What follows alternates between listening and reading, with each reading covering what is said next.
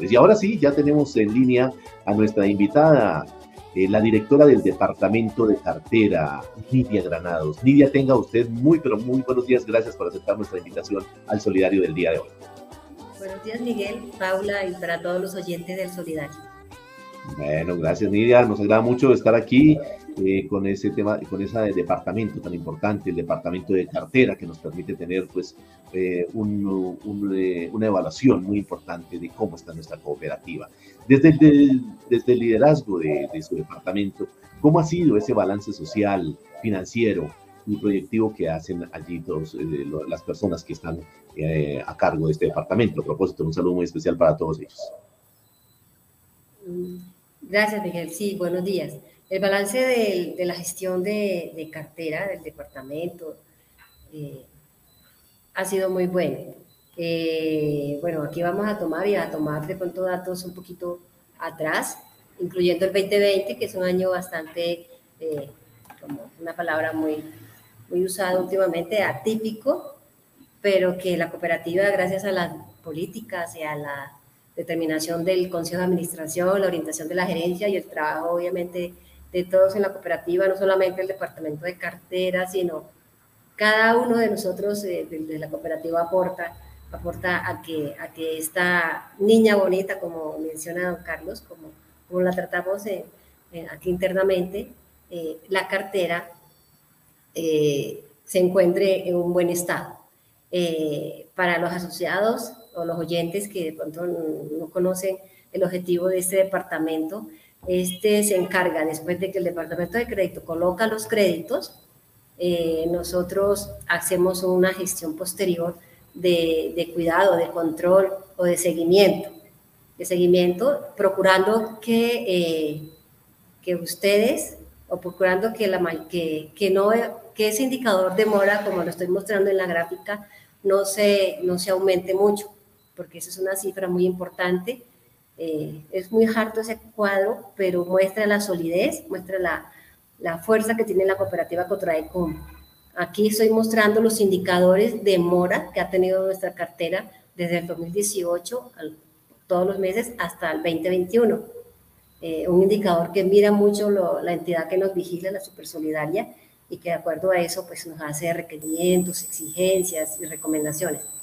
El 2021, como lo, como lo ven, ha tenido unos indicadores estables, muy bajos, por debajo, como también lo mencionó don Carlos, por debajo del promedio del sector solidario que está por encima del 7. Nuestro promedio eh, es histórico, ah, falta todavía el mes de diciembre, pero como vamos eh, a, noviembre, está en el 2,99 promedio anual. Es un promedio excelente. Por favor, me pasa la siguiente diapositiva. Bueno, esta gráfica muestra ese, ese comportamiento del cuadro anterior, es el comportamiento lineal de esos indicadores. Aquí se ve esa, esa línea que sobresale ahí, ese pico, es del año 2020, de la, obedeciendo al, a los movimientos, a la emergencia económica eh, los meses de abril, mayo y junio se, presentaron, se presentó una alza en el indicador de cartera, que bueno, eh, poco a poco que se fue normalizando a partir de, de, mayo, ya fue bajando y se fue normalizando con las acciones, con los alivios, inclusive los alivios financieros que se dieron, eh, influyeron también y la gestión de todo el equipo. La línea verde es la que corresponde a este año, es una línea, como la ven, por debajo prácticamente de todas las demás un comportamiento excelente. Eh, todos los años se hace un ejercicio de un, de un plan, de, una proyección de cómo nos va a ir el próximo año.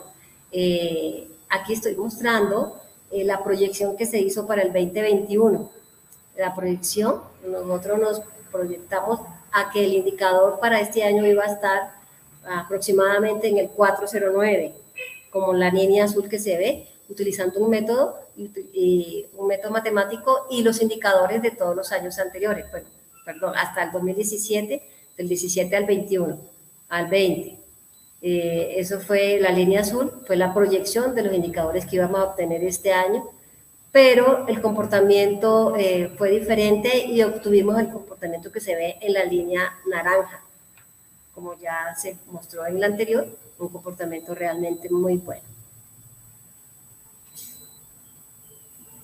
Bueno, ah, dejando a un lado esta parte de, de números y de porcentajes, quiero reforzar lo que dijo don Carlos frente a los periodos de gracia que otorgó la cooperativa en los años 2020 y 2021.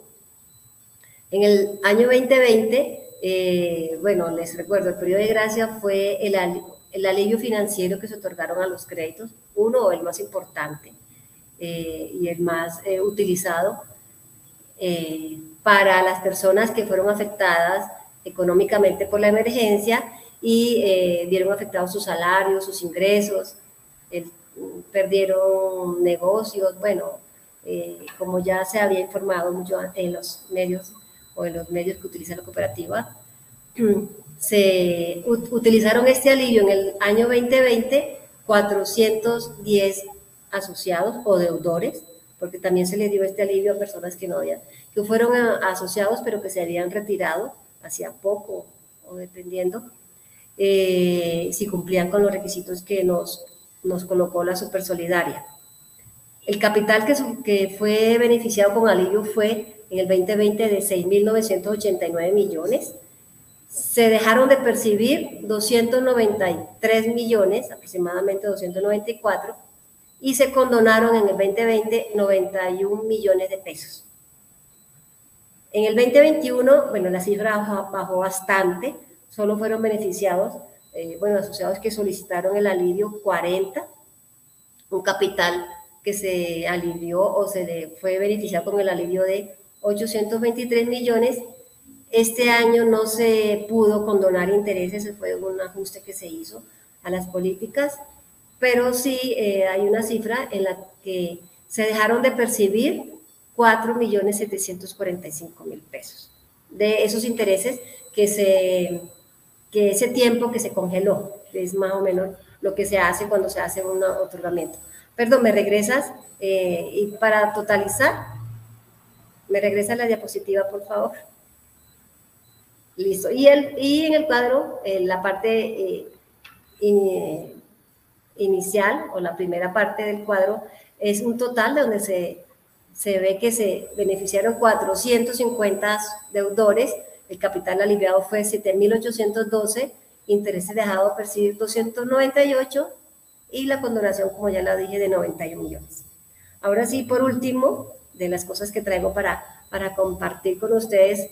Eh, eso yo lo dije en un programa anterior, pero aprovechando el momento los quiero volver a decir. Eh, la recomendación a todos los asociados y deudores que estén atentos a la realización de los descuentos de sus créditos y aportes a quienes pagan por nómina. ¿Sí? Eh, eso es una recomendación que siempre se hace al final de año y enero también.